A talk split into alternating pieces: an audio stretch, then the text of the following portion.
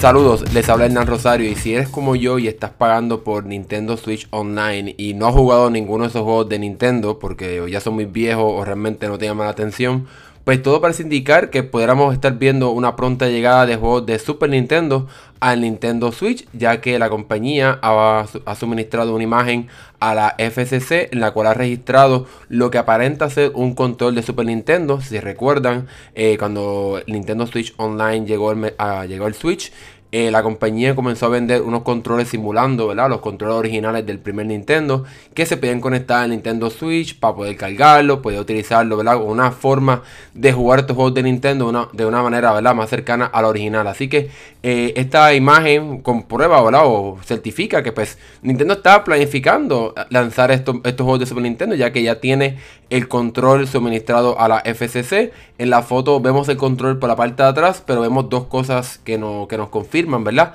Que esto sería eh, enfocado para el Nintendo Switch, ya que vemos un número de modelos que sigue la terminología del Nintendo Switch, como estos controles de Nintendo Switch y el mismo, la misma consola, tienen una serie de numeración que empieza con HAC y este control tiene una numeración con HAC 042 y también vemos en la parte superior pues, los conectores para que se pueda ¿verdad? Unir al Switch y que entonces que se cargue la batería de estos controles. Sin embargo, todavía no tenemos ninguna fecha, Nintendo no ha mencionado nada sobre la posible llegada de juegos de Super Nintendo a Nintendo Switch Online. Así que tendremos que seguir esperando, pero no me imagino que tendremos que esperar mucho, quizás antes, de que de se acabe el año. Así que vamos a ver si Nintendo nos cumple los sueños de poder jugar este Super Mario World, Super Metroid y otros juegos de Super Nintendo en nuestro Nintendo Switch. Así que esto ha sido todo por ahora. Sigan pendientes de este podcast y en mandado.com para todos sobre tecnología y gaming. Nos vemos en la próxima.